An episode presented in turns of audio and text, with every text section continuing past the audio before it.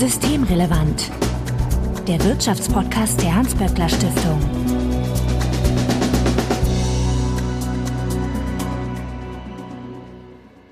Heute ist Dienstag, der 7. November 2023. Willkommen zur 167. Ausgabe von Systemrelevant. Bettina Kohlrausch, ich grüße dich. Hallo. Du bist Direktorin des WSI, dem Wirtschafts- und Sozialwissenschaftlichen Institut der Hans-Böckler-Stiftung und Christina Schildmann. Hallo. Hallo Marco.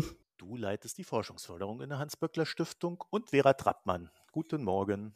Guten Morgen. An dich ein besonders herzliches Danke, weil bei dir ist es besonders früh.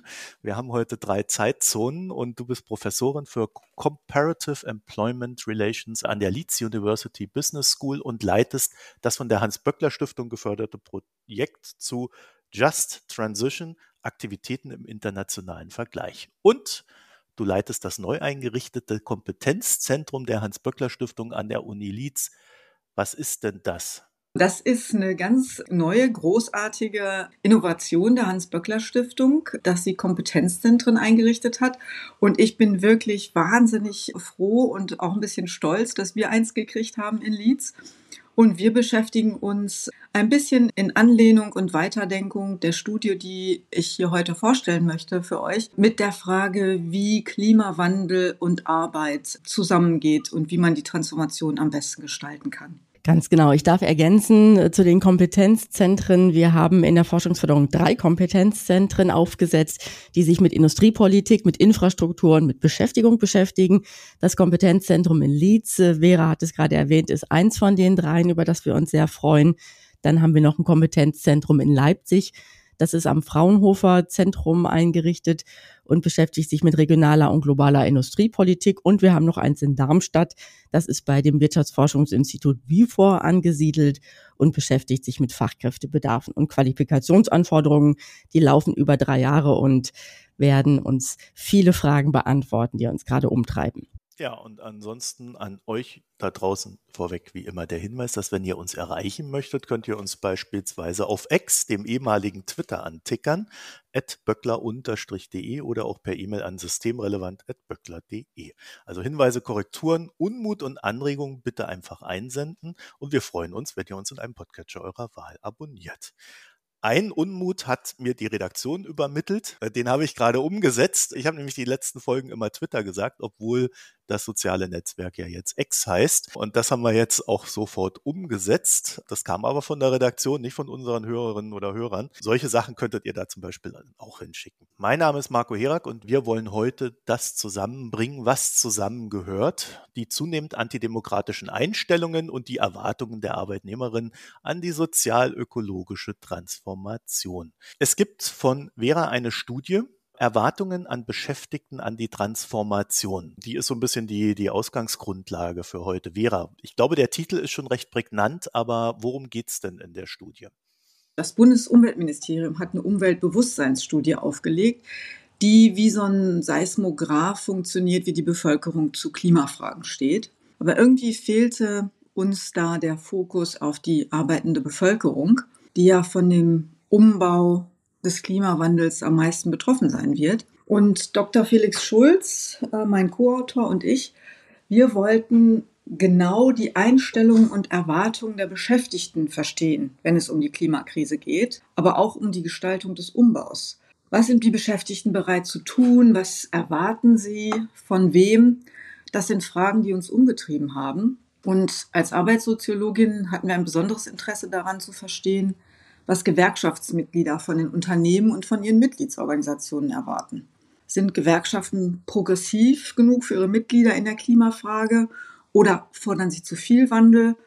Und welche Rolle können Gewerkschaften für den soziologischen Umbau spielen? Das hat mich besonders interessiert und deswegen haben wir diese Studie gemacht.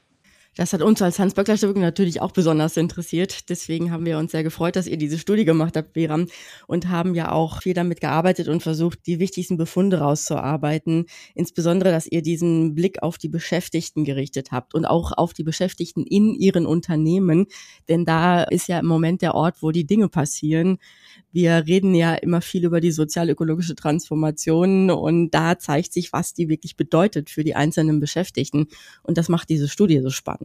Das ist auch, und insofern das wahrscheinlich auch der Grund, warum ich heute jetzt dabei bin, weil wir ja auch in unseren diversen Projekten zur antidemokratischen Einstellung, aber eben auch zur Transformation oder generell zur sozialen Integration, sage ich mal, immer wieder betonen, wie wichtig dafür der Arbeitskontext ist. Also Erwerbsarbeit ist eben nach wie vor ein ganz wichtiger Mechanismus für gesellschaftliche Teilhabe oder soziale Integration. Da passiert das schlicht und ergreifend. Da wird Verteilung organisiert, materielle Teilhabe, aber auch demokratische Teilhabe oder auch soziale Anerkennung. Alles Dinge, die total wichtig dafür sind, dass Menschen sich als Teil der Gesellschaft begreifen. Und insofern finde ich es auch total plausibel und erstaunlich, dass das so selten passiert, dass wenn man sich gesellschaftliche Veränderungen anguckt, Transformationen, dass man dann eben auch die Erwerbsarbeit als Kontext sich anguckt, in der das eben passiert. Und einerseits, was dann ja noch häufiger passiert ist, zu gucken, okay, wie verändert sich Erwerbsarbeit, welche neuen Qualifikationen brauchen Menschen vielleicht oder welche Verschiebung gibt es auch in Sektoren, aber sozusagen, wie erleben Menschen im Kontext der Erwerbsarbeit diese Veränderung, also diese Subjektperspektive erfehlt erstaunlich oft. Als dabei verbringen die Menschen ja auch einfach sehr, sehr viel Zeit im Arbeitskontext. Allein deshalb macht es ja Sinn, sich das anzugucken oder, Entschuldigung, präziser im Erwerbsarbeitskontext. Genau, und da haben Sie ja eine richtige Forschungslücke geschlossen. Ja. Vielleicht könnt ihr mir kurz einen Hinweis geben, was den Zeitraum der Studie betrifft, weil ehrlich gesagt ist in den letzten Monaten, aber auch Jahren so viel passiert, dass das ja vielleicht einen nicht ganz unerheblichen Einfluss gespielt haben könnte auf die Antworten. Ja, die Erhebung ist aus dem April letzten Jahres, also 2022. Also einerseits schon eine ganze Weile her und die Zeit war besonders geprägt von dem Einmarsch Russlands in die Ukraine und von dem dort entfachten Krieg und den daraus resultierenden Konsequenzen für die deutsch-russischen Beziehungen und insbesondere der Abhängigkeit Deutschlands in der Energieversorgung vom russischen Gas. Und das wird sicherlich einen Teil des Antwortverhaltens zu der Zeit erklären. Also gerade wenn es um die Frage zur Energieversorgung und Energiewandel geht, da sind die Antworten gefärbt von dem historischen Kontext in, zu der Zeit. Von daher werden wir diese Umfrage nochmal durchführen und ganz genau ablesen können, wie sich die Einstellung zu der Energiefrage naja, unabhängig wird es nie mehr davon sein, aber sozusagen, wie sich das zu einem anderen Zeitpunkt nochmal darstellt. Das stimmt, aber trotzdem sind, glaube ich, die Antworten noch immer relevant und plausibel. Wir gucken uns diese Einstellungsmuster zu den Energiefragen ja auch gleich noch mal ein bisschen genauer an, weil die besonders spannend sind. Denn da sehen wir ja wirklich so eine Zerreißprobe innerhalb dieser sozial-ökologischen Transformation. Und die Folgen von dem, was damals passiert ist im April 2022, die sind ja immer noch zu spüren. Vielleicht kann man das noch mal ein bisschen einordnen, weil da ist ja wirklich ein wirtschaftspolitisches Weltbild, was da zusammengebrochen ist. Dieses Modell, das auf aufbaute auf globalem Export und auf billigem Gas aus Russland. Da war Gas ja als Brückentechnologie für die Transformation gedacht und das kollabierte jetzt alles innerhalb von wenigen Tagen und Wochen. Und die Spuren sieht man ja immer noch. Darum finde ich, dass diese Befunde, also die muss man unbedingt, wie Vera Trappmann gesagt hat, einordnen in den Kontext, aber gleichzeitig sind die nicht wirklich überholt. Ja, ich glaube, man muss ein bisschen aufpassen. April war jetzt noch nicht so der Zeitpunkt, wo die große Debatte um die Energiepolitik äh, gelaufen ist. Die kam dann erst so ein bisschen hinten raus, als dann auch die Preise nach oben gestiegen sind und das für jeden spürbar wurde. Wobei ich mir vorstellen kann, dass die Industrie diesen Kontext eher erreicht hat, dass es da eine höhere Sensibilität gab als die VerbraucherInnen. Also es ist ja ein Unterschied, ob man glaubt, dass jetzt der Arbeitskontext, also der, dem produziert wird oder was auch immer davon betroffen ist, oder ob man merkt, oh, der Blumenkohl ist ja doppelt so teuer. Und ich glaube, das war ein bisschen eher. Die Wahrnehmung, dass man sozusagen nicht mehr so kostengünstig auf das Gas aus Russland zugreifen kann, ich glaube, die war für alle relativ früh da. Das war fast mit dem Einmarsch ein Bruch, der da stattgefunden hat. Absolut. Da fing ja auch direkt die Debatte an, dass, dass dieses sich abhängig gemacht zu haben von Russland ein problematischer Weg war. Also ich glaube auch, das war sofort Thema. Okay, dann können wir ja in die Befunde reingehen. Was habt ihr denn gefunden? Zum Beispiel zum Thema Klimabewusstsein. Ist das denn überhaupt da oder sagen die Leute, ja, mein Gott. Das ist so eindeutig, dass es ein sehr hohes Bewusstsein gibt über die Klimakrise, sowohl bezüglich der Ursachen als aber auch der Folgen und wann uns diese treffen werden, nämlich schon bald, wenn sie das nicht schon längst tun. Also da gibt es große Mehrheiten in der Wahrnehmung. Zwei Drittel gehen davon aus, dass man jetzt mit Dringlichkeit gegen den Klimawandel vorgehen muss. Und diejenigen, die dem keine Dringlichkeit zuschreiben, sind auch genau diejenigen, die meinen, dass die Auswirkungen sehr spät oder nie zu spüren sein werden. Und für mich lassen sich daraus auch Schlussfolgerungen ableiten, dass unterschiedliche Gruppen in der Bevölkerung unterschiedliche Klimakommunikation brauchen. Etwas bedenklich stimmt, dass deutlich weniger Bescheid wissen, was in ihrer Branche oder an ihrem Arbeitsplatz geschehen muss, um Emissionen zu reduzieren, obwohl zwei Drittel häufig oder gelegentlich mit ihren Arbeitskollegen über den Klimawandel diskutieren und sprechen. Also, wie wir eingangs gesagt haben, der Arbeitsplatz ist ein zentraler Ort, wo Emissionen entstehen, aber noch kein zentraler Handlungsort für Klimaschutz. Da besteht großer Nachholbedarf und vor allen Dingen, weil die Beschäftigten die Klimakatastrophe als systemisches Problem wahrnehmen und sich auch systemische Lösungen wünschen. Ein Großteil ist sehr besorgt über den Klimawandel fast die Hälfte äußert Angst und Empörung. Und das ist sehr relevant, denn Empörung ist eine wichtige Voraussetzung für Klimaaktivismus und umweltfreundliches Handeln. Das findet aber bisher vor allen Dingen im eigenen Haushalt und in der Familie statt und noch nicht im Betrieb. Also hier herrscht eine Diskrepanz in der Wahrnehmung des Problems und den vorhandenen Lösungsansätzen, würde ich mal sagen. Ich finde, das ist wirklich erstmal ein total wichtiger Befund, der dem auch so ein bisschen entgegenläuft, was man häufig so denkt. Also es wird häufig ja mehr oder weniger automatisch unterstellt, dass Sorgen um Klimawandel und die Priorisierung dieses Themas letztlich ein Elite-Thema sei. Und es gibt dafür einfach keine empirischen Belege. Also wir haben uns das ja im Jahr 21 angeguckt, nicht so detailliert wie ihr, Vera, aber wir haben einfach gefragt, wie stark priorisieren Sie den Klimawandel? Wie wichtig ist das? Also wir haben das auch so ein bisschen emotionalisiert. Wir haben gefragt, der Klimawandel überwältigt mich. Wie wichtig ist das? Und da kommt raus, dass über die Hälfte der Leute es wirklich wahnsinnig hoch priorisieren als politisches Problem und Herausforderung. Und dann nochmal ungefähr ein Drittel, das eher mittelstark priorisieren, aber eben immer noch sozusagen auf der politischen Agenda haben und nur 14 Prozent der Befragten haben gesagt, nee, das interessiert uns irgendwie überhaupt nicht, äh, Klimawandel gibt's nicht so ungefähr. Und das zeigt erstmal, es ist wirklich für viele Menschen in allen sozialen Schichten ein total wichtiges Thema. Und die Frage der Priorisierung hängt dann eben auch davon ab, ob man noch andere Sorgen hat. Also gerade die, die eben nicht so ein hohes Einkommen haben, die priorisieren das nicht so hoch oder sehen es stärker als Thema im Konflikt mit der Wahrung des wirtschaftlichen Wohlstands und ihrer eigenen finanziellen Sicherheit, was man auch verstehen kann. Aber erstmal so die Idee, was ja häufig unterstellt wird, die Arbeiter, sage ich jetzt mal zugespitzt, die interessieren sich nicht für den Klimawandel, die haben das nicht auf der politischen Agenda, das stimmt einfach nicht. Das stimmt, das kann man sehr, sehr gut sehen, das finde ich auch. Und lasst uns noch mal einmal auf diese Klimaaffekte Empörung und Hoffnung gucken, weil Vera, da schreibt ihr ja auch, dass Empörung und Hoffnung die Antreiber sind dafür, dass man in Aktion geht, also dass man Teil des Wandels wird und sich selber verändert. Und wir haben gar nicht so schlechte Zahlen, was dieses Thema Hoffnung betrifft. Denn ihr schreibt ja 43 Prozent empfinden starke Hoffnung und die sind für euch diejenigen, die dann eben den Wandel auch tragen werden. Aber es gibt noch diese 28 Prozent, die ein wenig Hoffnung verspüren und die würde ich auch nicht abschreiben. Wenn man die zusammenrechnet, dann hat man eine relativ kritische Masse, bei denen die Hoffnung auf jeden Fall existiert, dass das gut ausgehen kann. Das finde ich einen zentralen Befund. Das Klimaverhalten, da finde ich auch, dass am Arbeitsplatz gar nicht so wenig diskutiert wird.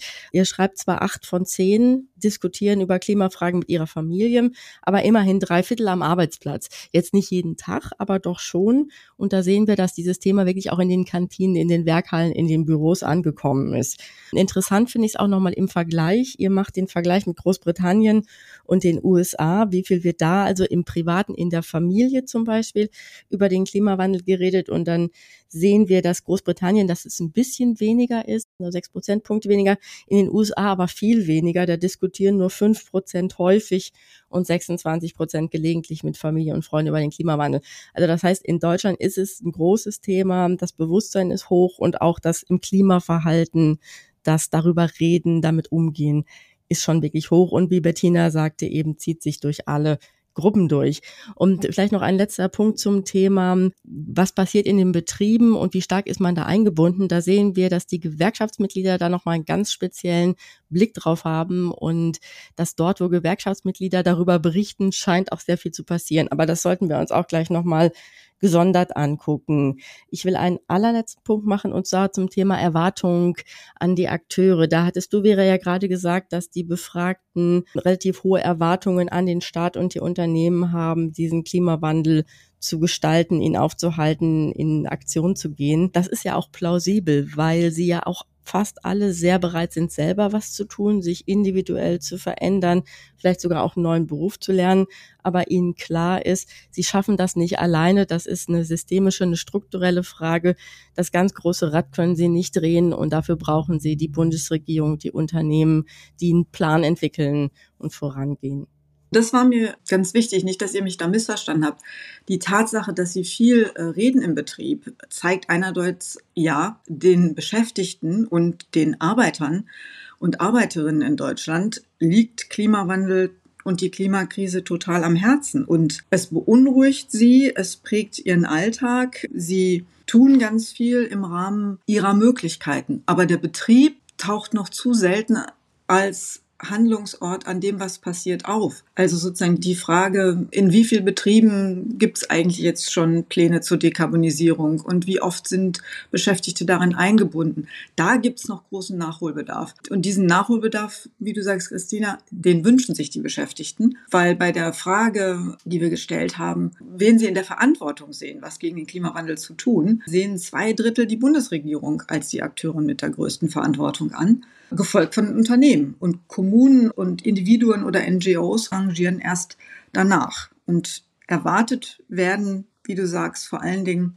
Regulation, aber eben auch Finanzierung in erneuerbare Energien, in den Ausbau der öffentlichen Transportinfrastruktur und in den Ausbau der Gebäudedämmung. Das fand ich auch interessant, dass ein sehr hohes Bewusstsein darüber herrscht, wie wichtig Investitionen im Moment sind, wie entscheidend fürs Gelingen der Transformation. Das war absolut eindeutig in euren Befunden drin zu lesen aus meiner Sicht.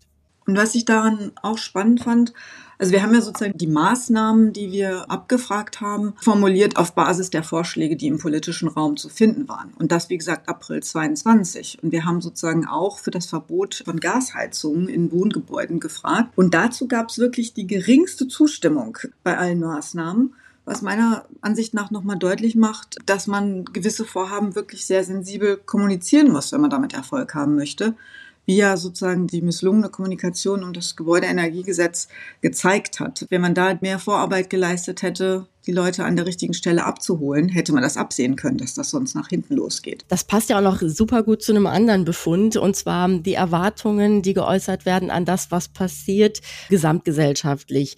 Denn ihr zeigt, dass die Erwartung mit Blick auf die Transformation ist, dass die Umwelt besser wird, das Klima besser wird, dass es gut für die Gesundheit ist. Das sind die positiven Erwartungen.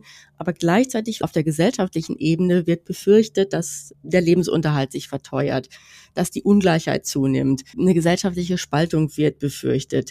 Ihr schreibt ja sehr prägnant in dem einen Satz, es wird eher eine ökologische als eine soziale Transformation erwartet. Und in genau dieser, sagen wir mal, zweigeteilten Erwartungshaltung passierte ja jetzt das Gebäudeenergiegesetz.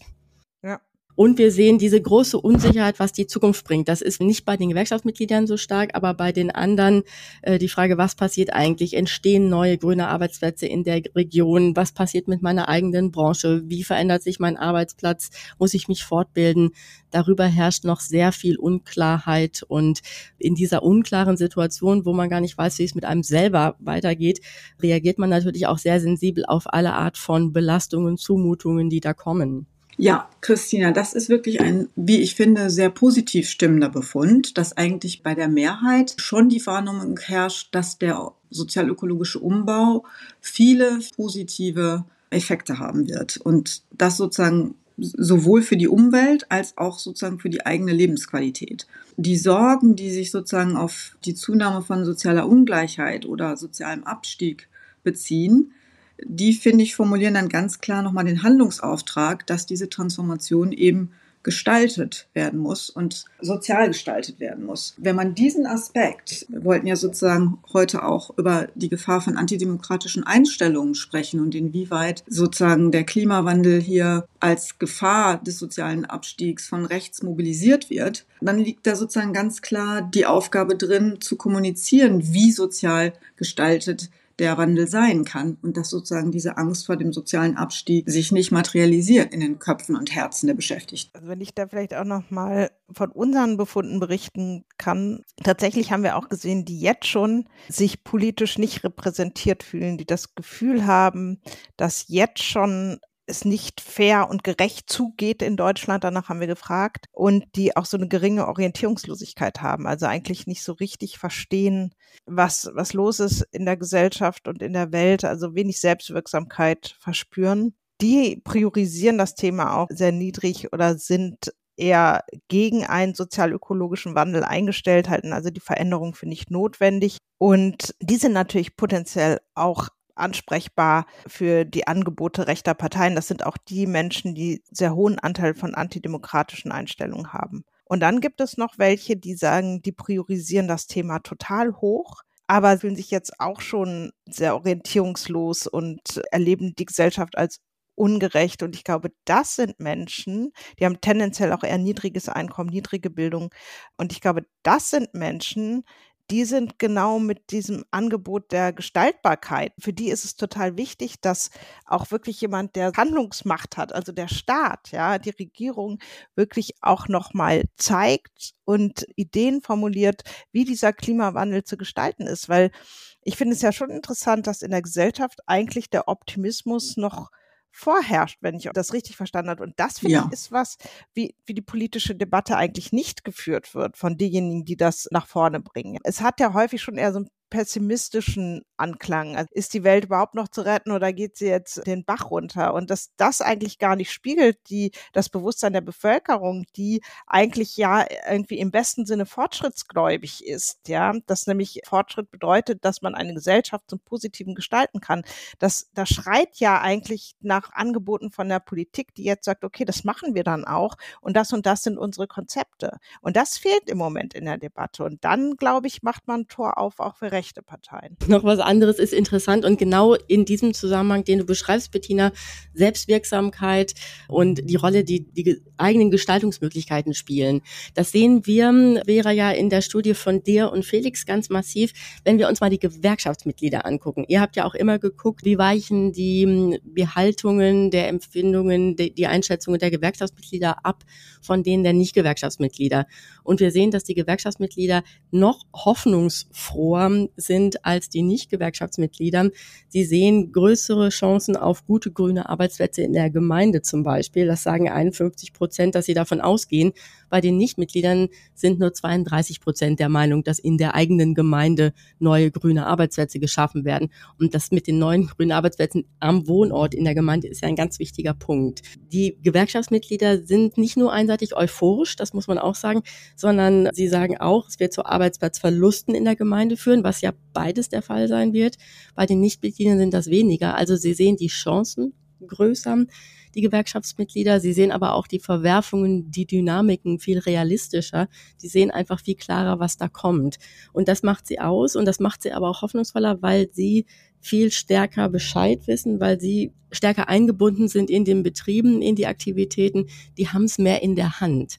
Und das macht, glaube ich, ihren Sonderstatus da aus. Und ich glaube, dass sie ein ganz wichtiges Bindeglied sein können zwischen dem, was da passiert und den Belegschaften, die bisher eben noch relativ orientierungslos sind, wie du ja auch beschreibst, Bettina. Und ich finde auch den Befund, dass Gewerkschaftsmitglieder mehr Selbstwirksamkeit verspüren, auch nochmal in anderen Kontexten wirklich interessant. Also es wäre in der Tat, muss man aufpassen, dass so einfache kausale Zusammenhänge zu konstruieren, dass also die Gewerkschaftsmitgliedschaft die Selbstwirksamkeit schafft. Es kann auch sein, dass Menschen, die generell das Gefühl haben, dass sie selbst mehr Selbstwirksamkeit haben, dass die eher in eine Gewerkschaft gehen. Ne?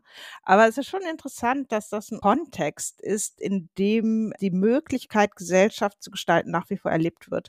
Das finde ich total zentral, auch im Hinblick auf, auf andere Themen also auch andere Transformationsthemen. Weil das zeigt, da ist eine Ressource und die Gewerkschaften sind als AkteurInnen in diesem Wandel nach wie vor wichtig.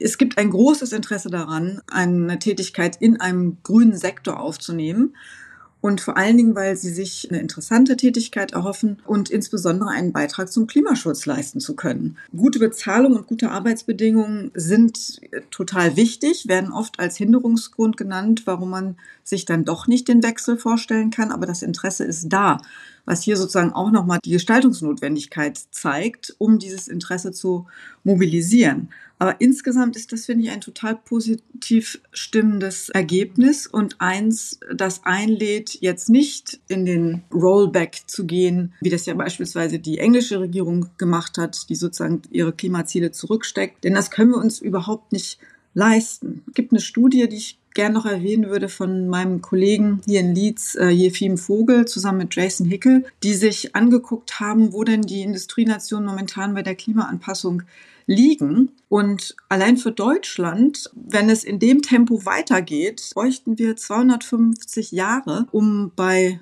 Null anzukommen. Und diese Zeit haben wir nun mal nicht. Und wenn man sozusagen sich auch noch eine Gerechtigkeitsperspektive wünscht, dann ist das Kontingent, das Deutschland eigentlich noch zur Verfügung hat in Emissionen, so gering, dass man in drei Jahren eigentlich schon bei, bei Null sein müsste. Das heißt, wir können es uns auf der einen Seite gar nicht leisten, sozusagen zurückzustecken, sondern wir müssten noch besser und noch schneller werden. Und unsere Studie zeigt eben, dass die Bereitschaft bei den Beschäftigten und in der Bevölkerung dafür eigentlich da ist, sodass vor allen Dingen aus meiner Sicht sozusagen das, das äh, gut kommuniziert werden muss und der Gestaltungsauftrag kommuniziert wird, dass der wahrgenommen werden muss. Und da, Christina, wie du gesagt hast, stimmt sozusagen auch positiv, dass die Gewerkschaftsmitglieder diesen, diese Ansprüche sozusagen wesentlich lauter im Betrieb mitverhandeln. Also Gewerkschaftsmitglieder sind nicht nur emotionaler, was den Klimawandel angeht, sondern auch deutlich eingebundener in die Gestaltung des Klimawandels. Wandels am Arbeitsplatz. Nochmal zu Fragen von Selbstwirksamkeit, was ich da auch wirklich spannend finde, ist, dass ja so ein, so ein wechselhafter Prozess ist. Also die Menschen sind ja durchaus bereit, selber was zu tun, also den Wandel mitzugehen, zum Beispiel im Arbeitsplatz zu wechseln. Ähm, gleichzeitig gibt es ja auch schon die klare Adressierung sozusagen der Aufgaben, die nicht individuell gelöst werden können an den Staat. Ja, also die Bereitschaft, den eigenen Beitrag zu leisten, aber gleichzeitig natürlich auch die klare Erwartung, also genau das Gegenteil eigentlich von dem, was du jetzt für Großbritannien beschrieben hast, wäre an den Staat eben auch äh, voranzugehen und was zu tun, weil natürlich auch klar ist, dass der Umbau und Transformation von Branchen und Wirtschaftszweigen nicht, nicht irgendwie durch individuellen Fleischverzicht organisiert werden kann. Ja, also da kommen halt individuelle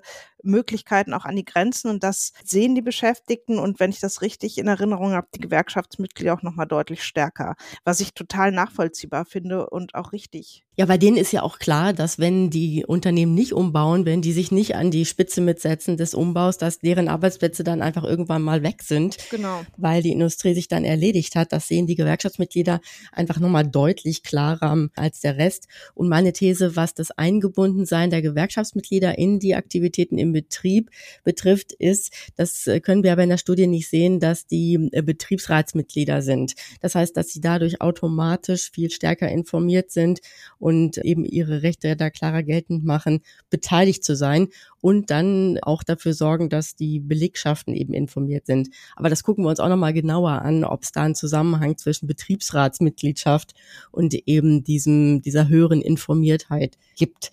Das wäre ein nächster Schritt. Wenn man nach Großbritannien schaut, dann sieht man, dass dieser Vorschlag von Rishi Sunak, das Rollback, sich nicht im Zuspruch der Wählerinnen auswirkt. Im Gegenteil, es gibt sozusagen eine Abkehr von der konservativen Partei, weil sozusagen die Bevölkerung mit diesem Rollback nicht einverstanden ist. Also wenn man sich das sozusagen als warnendes Beispiel angucken möchte, ja, dass das nicht die Lösung sein kann.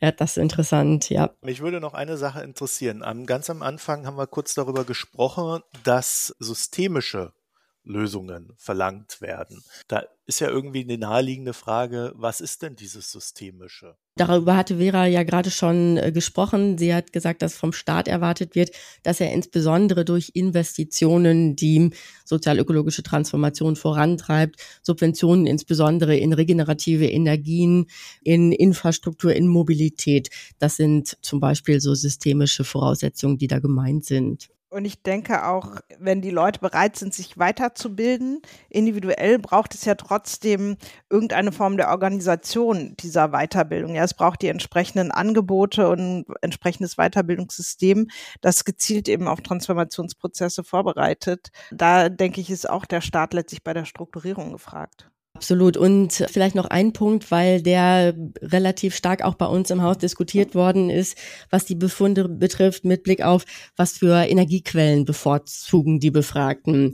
Da haben ja 30 Prozent der Gewerkschaftsmitglieder angegeben, dass sie noch in der Zukunft eine wichtige Rolle für Kohle sehen. Und das sind ein bisschen mehr als bei den Nicht-Gewerkschaftsmitgliedern. Da haben wir versucht zu interpretieren, woran das liegt und sind zu der Einschätzung gekommen, dass sie natürlich sehen, dass der billige grüne Strom, den sie ganz dringend brauchen, um die Arbeitsplätze zu erhalten, dass der in dem Maß noch nicht zur Verfügung steht und dass sie deswegen zunächst noch einmal vorübergehend auf diese alten fossilen Energieträger zum Teil setzen müssen, um ihre Betriebe am Laufen zu halten, dass das ein wichtiger Punkt ist. Wir haben auch nochmal darauf geschlossen, dass nochmal ein starkes Argument dafür ist, dass wir einen Brückenstrompreis oder die Verlängerung der Strompreisbremse brauchen, weil auch das ist eine systemische Antwort auf die Frage, kommen wir mit unserer Industrie bis dorthin, wo eben dieser günstige grüne Strom zur Verfügung steht. Da wird Unterstützung gesehen, die das einzelne Unternehmen auch nicht leisten kann. Ja, insgesamt haben die Erneuerbaren schon äh, den meisten Zuspruch bekommen. Uns hat eben sozusagen nur irritiert, dass es immer noch sozusagen aber auch einen Zuspruch selbst zur Kohle und eben zu Gas gibt. Und da die Interpretation, das ist sozusagen zum einen diesem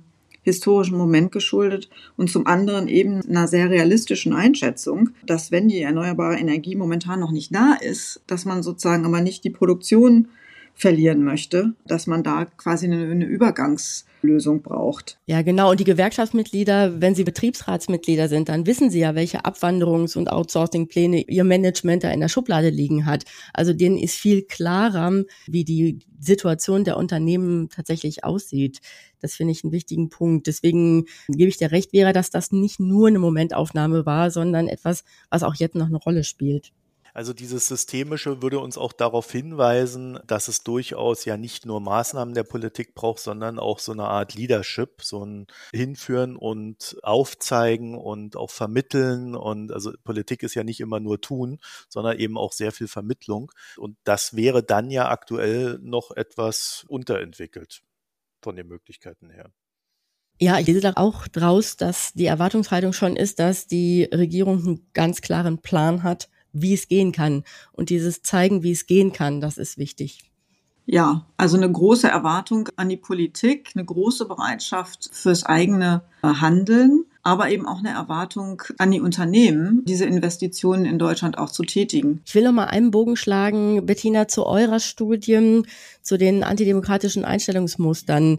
Vielleicht hast du es auch schon gesagt, aber ich will es noch mal verbinden mit dem, es ist nötig, dass es einen Plan gibt und dass Menschen diesen Plan mit sich selber verbinden können und daraus Hoffnung für ihre eigene Zukunft ableiten können und auch die Arbeitsplätze, ihre Arbeitsplätze in der Zukunft sehen können.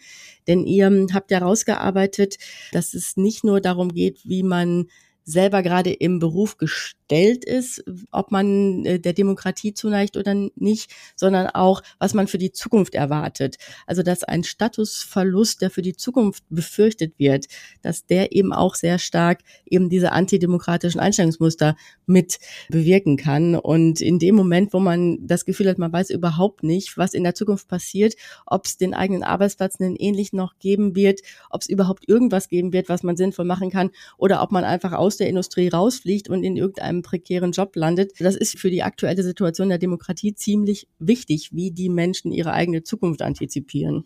Absolut. Also das ist ja das Problem, dass gerade die Menschen, das haben wir übrigens auch bei der digitalen Transformation gesehen, die sich jetzt schon letztlich eher sozusagen nicht als Teil der Gesellschaft fühlen, die sowieso weniger materielle Ressourcen haben, die aber auch, wie gesagt, die Gesellschaft als ungerechter wahrnehmen und sich orientierungsloser fühlen und die vor allen Dingen auch Erfahrungen sozialer Abwärtsmobilität gemacht haben, die also sozial schlechter gestellt sind als ihre Eltern, die erleben diese Transformationsprozesse als Bedrohung. Das ist völlig rational, dass sie das so erleben aus ihrer Perspektive. Und die brauchen politische Angebote, die eben genau diese Zukunftshoffnung, die auch total viele Teile der Bevölkerung offensichtlich haben, mit politisch Leben füllen. Also einerseits natürlich, indem man eine Idee davon entwickelt, wie eine sozial-ökologisch transformierte Gesellschaft aussehen kann, aber indem natürlich auch einfach konkretes Handeln nachweist, dass da was passiert und nicht immer nur das Individuum adressiert wird. Also einerseits erleben wir, dass relativ wenig wirklich passiert und gleichzeitig gibt es aber immer so Unkenrufe, es wird allen schlechter gehen, wir müssen alle verzichten. Und das ist natürlich die denkbar schlimmste Kombination genau für diese Gruppe, die ja jetzt schon überhaupt nicht, die weiß gar nicht, worauf sie noch verzichten soll. Ja, und eigentlich muss die Botschaft sein, ihr nicht. Also für euch wird es vielleicht sogar besser.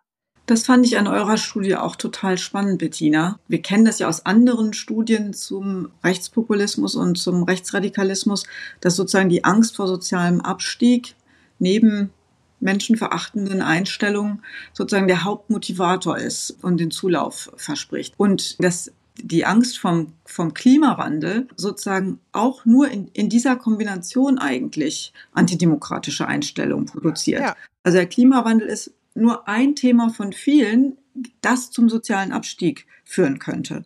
Und das scheint mir sozusagen dann genau der Hebel und Angelpunkt, wenn man klar genug machen kann, das führt nicht zum sozialen Abstieg, dann, es gibt in eurer Studie viele Leute, die dem eine hohe Priorität einräumen, die man genau an der Stelle gut überzeugen muss letztlich muss Selbstwirksamkeit eben auch was sein, was durch politisches Handeln wiedergespiegelt wird. Ja. Ein sozusagen, wir schaffen das im Klimawandel unterfüttert mit realen politischen Vorhaben, die dann noch umgesetzt werden. Es haben ja auch sehr klug die Leute bei euch erkannt schon in der Studie, es geht halt nur mit Investitionen. Ich halte es für kontraproduktiv, in diesen Zeiten sich staatlichen Institutionen zu verweigern. Das wäre jetzt wirklich ein sehr diskretes FDP-Bashing, Marco, oder?